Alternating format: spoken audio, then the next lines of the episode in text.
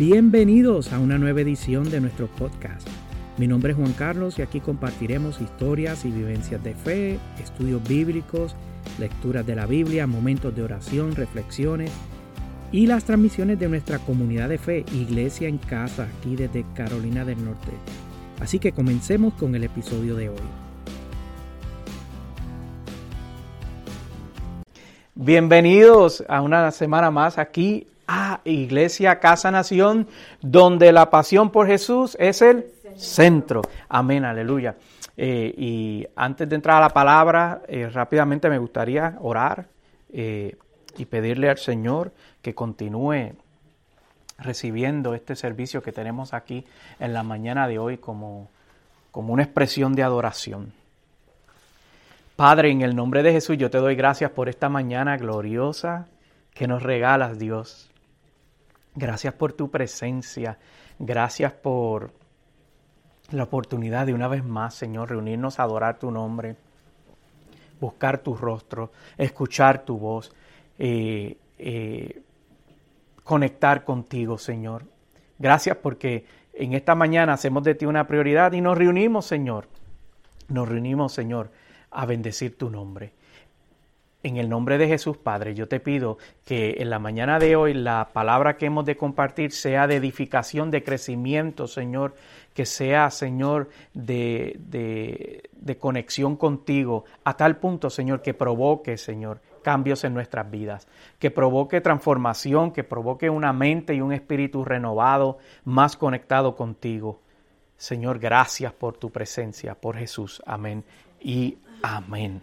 Aleluya aprovechando, aprovechando las fiestas que estamos celebrando estos días con el eh, Día de Acción de Gracia y ya oficialmente, oficialmente comenzó la Navidad, eh, hoy me gustaría compartir con ustedes y hablarle bajo el título Agradecido. Y estaba eh, pensando y analizando si nosotros verdaderamente estamos viviendo unas vidas en agradecimiento al Señor como hemos sido llamados a hacer. Y eh, la carta a los colosenses, el capítulo 3 y el verso 17, hay un versículo que, que va alineado con esto. Y dice la palabra del Señor en el nombre del Padre, del Hijo y del Espíritu Santo. Amén. El verso 17. Y todo lo que hagan de palabra o de obra, hágalo en el nombre del Señor Jesús, dando gracias a Dios el Padre por medio de Él.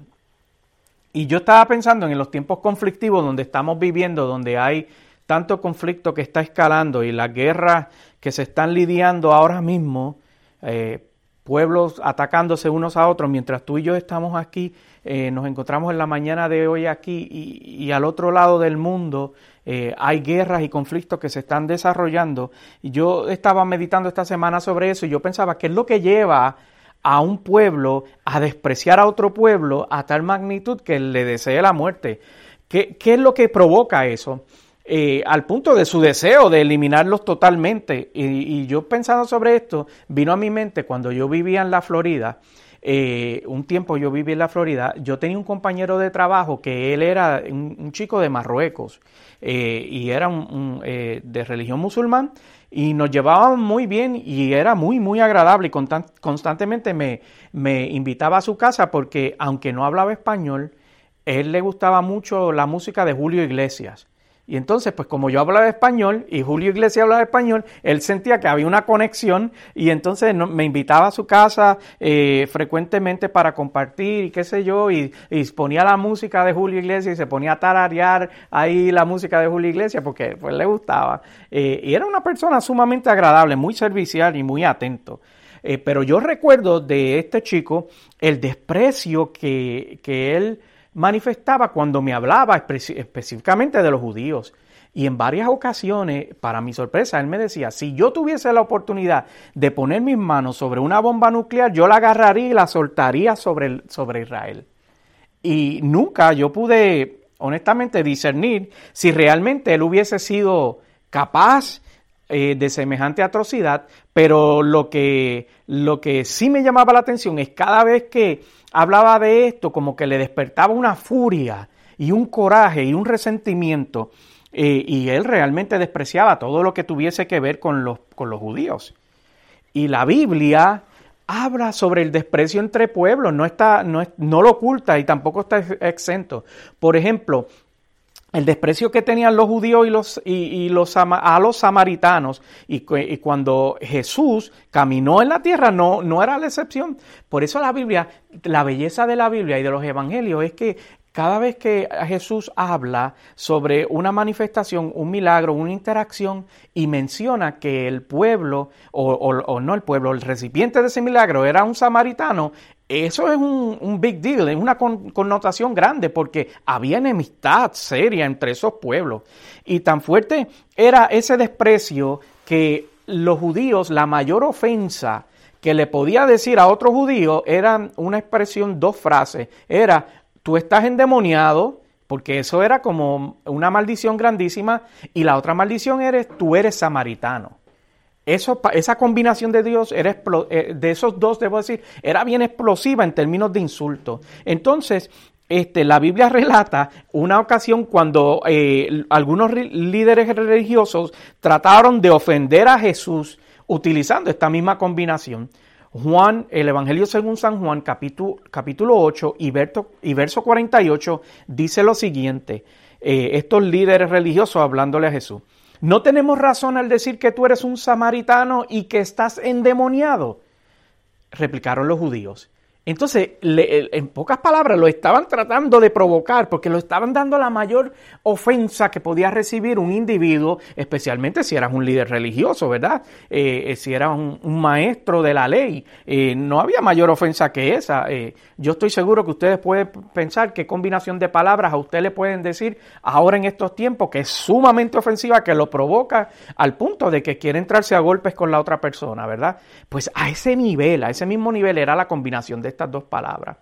Y, el conflicto entre estos dos grupos era tan evidente que estos dos pueblos, aunque estaban muy cerca el uno del otro, se evitaban a toda costa. Mire, yo, yo traje hoy un mapita aquí que va, pónmelo ahí en pantalla. Este, esta es um, el Israel en los tiempos de Jesús. Y miren lo interesante de esto. Samaria se encuentra aquí en el medio, ¿verdad? Lo que quiere decir que si los judíos de Galilea querían ir a Judea, o los de Judea a Galilea, mira lo que hacían. Eh, ellos venían y en vez de ir al norte, que era directo, para evitar Samaria, ellos venían y eh, se, movían hacia, hacia el este, cruzaban el Jordán, subían y luego entraban. A ese nivel de desprecio que, evitaban eh, eh, evitaban interactuar con ellos. Y yo, y yo, meditaba sobre esto, yo decía, este asunto de los conflictos entre los pueblos eh, eh, no es de ahora, evidentemente, pero el hecho de que alguien pueda despreciar un pueblo a tal magnitud, y los discípulos, la Biblia relata que no estaban exentos de, estos sentimientos que eran contrarios a lo que el Señor les estaba enseñando. en una ocasión, dos discípulos precisamente le pidieron permiso a Jesús para exterminar a un, a un, grupo de judíos que vivían en un pueblo. Y a veces uno pasa por alto la lectura de lo que significan las cosas, pero Lucas 9, 51 comienza diciendo de esta manera. ¿Cómo se acercaba el tiempo de que, fue, de que fuera llevado al cielo? Jesús se hizo el firme propósito de ir a Jerusalén envió por delante mensajeros que estaban. Bueno, y parto de la. Voy a hacer una pausa aquí. Ponme el mapita de nuevo, por favor.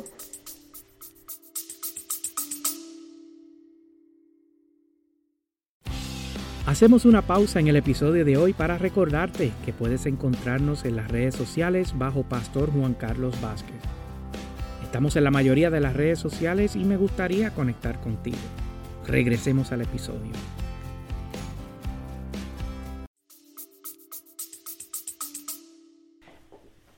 Jesús andaba por Galilea y quería llegar aquí abajo, quería llegar a Jerusalén.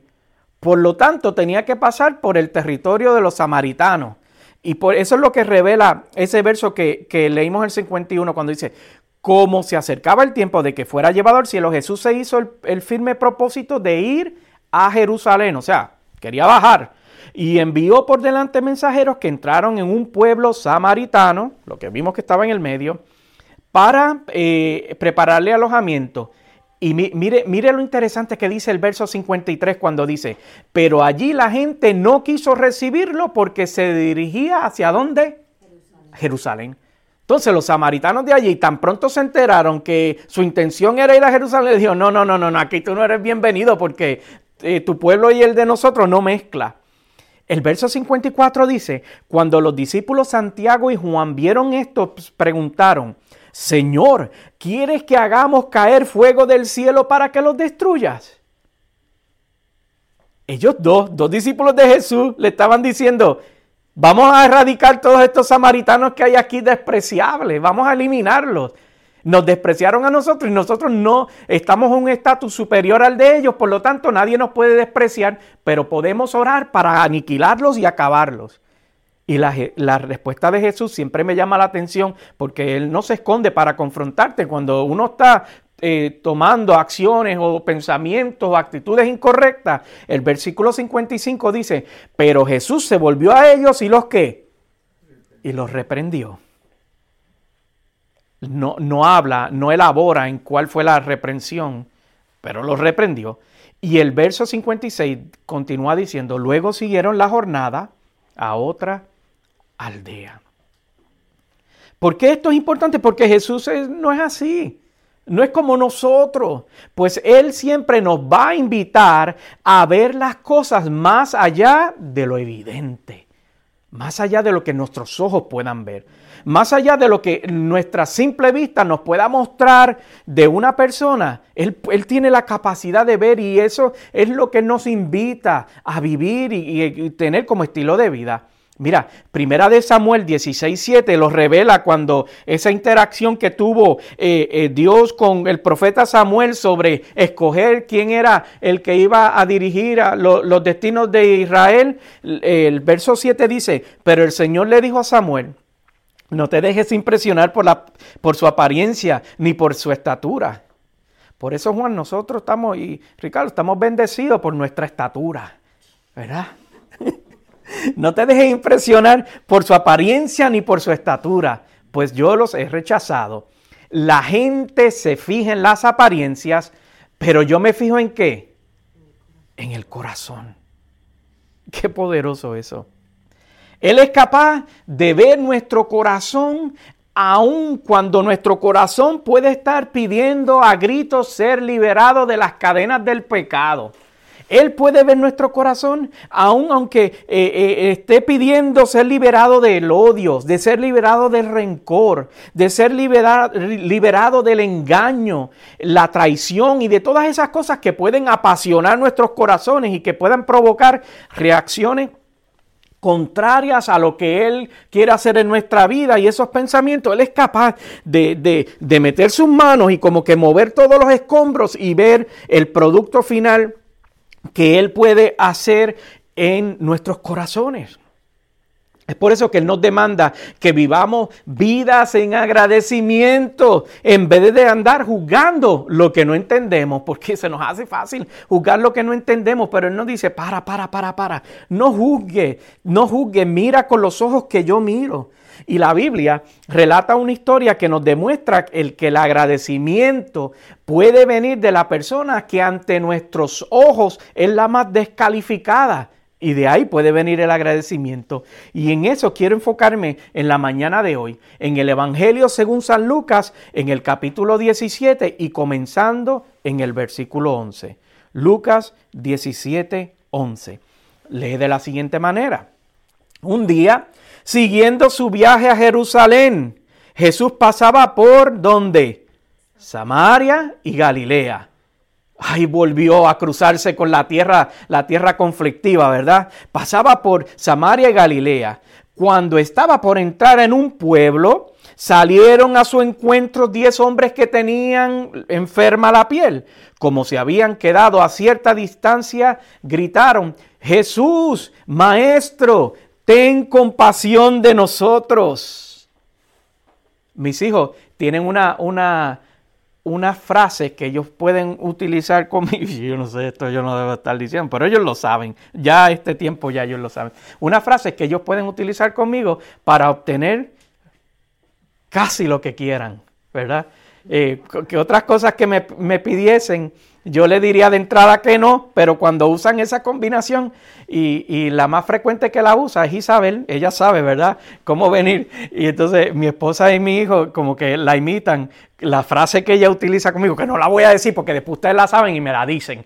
Y no, este, y, entonces este, mi, mi, esposa y mi, hijo empiezan como a imitarla con la frase que usa. Pero mi hijo también tiene su frase, su frase ahí que abre puertas. Eh, y el otro día yo estaba hablando con él eh, y él me dice, no, no, lo que pasa es que esa frase yo la, la guardo para casos de emergencia, ¿verdad? No la uso livianamente, es para casos de emergencia. Y entonces eh, estos 10 usaron esas palabras que, que, yo me podía identificar que Jesús le cuesta le cuesta ignorar y le cuesta rechazar eh, las palabras que no él no se puede resistir. El Salmo 51, 17 dice lo siguiente, el sacrificio que te agrada es un espíritu quebrantado. Tú, oh Dios, no desprecias es que al corazón quebrantado y arrepentido. Entonces estos diez tenían un corazón sumamente quebrantado porque la enfermedad los había separado de la sociedad y estaban en ese lugar destinados a morir, a morir olvidados. Y estaban quebrantados. Por eso cuando la Biblia dice en ese verso 13 que dice que gritaron, Jesús, Maestro, ten compasión de nosotros. Esa expresión logró cautivar el corazón de Jesús que él iba caminando y se tuvo que detener y el verso 14 dice lo siguiente, al verlos les dijo, vayan a presentarse a los sacerdotes. Resultó que mientras iban de camino, quedaron limpios. Entonces, antes de que se manifestara ese milagro que Jesús les había otorgado, les dijo que vayan a aquellos que tenían la autoridad de certificar su milagro, ¿verdad? Porque en aquellos tiempos solo los sacerdotes eran los que le daban el, el ok para que ellos se volvieran a reintegrar en la sociedad luego de que habían, habían recibido un milagro, una sanidad o se habían recuperado su salud. Y entonces Jesús les dijo, antes que hagan nada, vayan allá y certifiquen certifique que ese milagrito está realizado. Y yo quiero hacer un paréntesis aquí rápido porque quiero recordarte, si, si Dios ya a ti te dijo algo y parece que no está pasando nada, si hay algún milagro en tu vida de fe que te fue dado y no lo has visto todavía, mira lo que aquí ocurrió. Jesús declaró la palabra y él le dijo a ellos, vayan a donde los sacerdotes comiencen a caminar. Y tú lo único que tienes que hacer es comenzar a caminar y obedecer. Y entonces lo que quiero decirte es que a veces el Señor nos da una palabra y nosotros estamos sentados esperando que se manifieste algo cuando Jesús en realidad ya nos dijo, camina, muévete. Sigue caminando y el milagro va a comenzar a manifestarse. Y entonces en el verso 15 dice, uno de ellos, al verse ya sano, regresó que alabando a Dios a grandes voces. Cayó rostro en tierra a los pies de Jesús y le dio las gracias. Y aquí está la clave de lo que yo quiero resaltar en la mañana de hoy. No obstante que era que samaritano. Aquí está de nuevo. El que regresó no era el que se supone que regresara. El que regresó era el enemigo. El que regresó era la chusma, el marginado, el que no, no le era permitido. Ese fue el que regresó a dar gracias a Jesús. Y el verso 17 continúa diciendo, ¿acaso no quedaron limpios los diez? Preguntó Jesús. ¿Dónde están los otros nueve? No hubo ninguno que regresara a dar gloria a Dios, excepto este extranjero. El verso 19, levántate y vete, dijo al hombre, tu fe te ha sanado. Y yo reflexionaba sobre esta lectura cuando la estaba haciendo y escribiendo estas notas y yo le preguntaba a Dios, Padre, ¿será que yo estoy viviendo una vida en agradecimiento?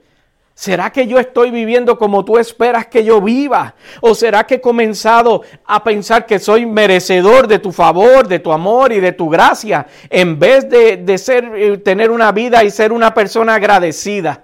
Y yo quiero, yo quiero adorar como el que le dio gracias a Dios y se tiró al piso a adorar a los pies polvorientos de Jesús, porque estaba caminando eh, en, en esos caminos de piedra y de polvo, y esos pies estaban llenos de polvo, pero a él no le importó eso. Y la Biblia relata que él se tiró a los pies de Jesús a adorarlo.